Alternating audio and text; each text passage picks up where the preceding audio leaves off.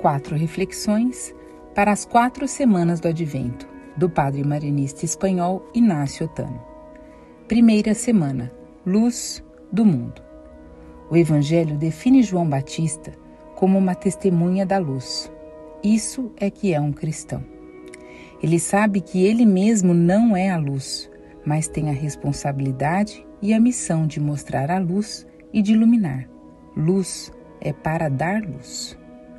Jesus irá mais longe e dirá a seus discípulos que eles não são apenas testemunhos, mas que são a luz do mundo. Somos, portanto, chamados a ser o mesmo Jesus que acolhe, compreende, se compadece, cura, consola, perdoa e se dá a si mesmo pelos outros. Para o Papa Francisco, dificilmente poderão ser testemunhas da luz ou a própria luz aqueles que estão ressentidos, reclamando e sem vida.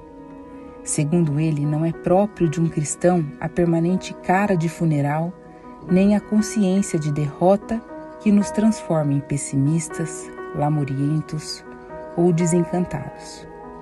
Ele também acha que não devemos desenvolver uma psicologia da tumba, que gradualmente transforma os cristãos em múmias de museu.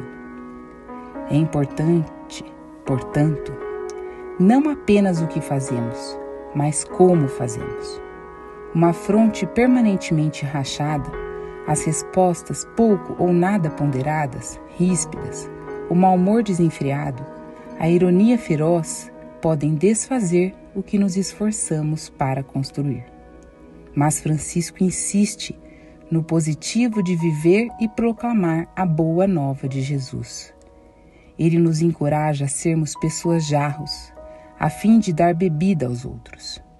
Ele fala de sermos uma fonte de água transbordante e refrescante, de sentir-nos bem buscando o bem dos outros, desejando o bem dos outros, desejando a felicidade dos outros. O chamado a ser luz não nos obriga a sermos brilhantes ou superiores. Em um grande concerto realizado no estádio do Maracanã à noite, houve uma cena inesquecível.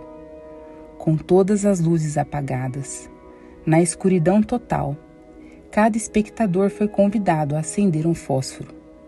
Um único fósforo não fez nada, mas junto com as inúmeras outras pequenas luzes, ele produziu a iluminação total.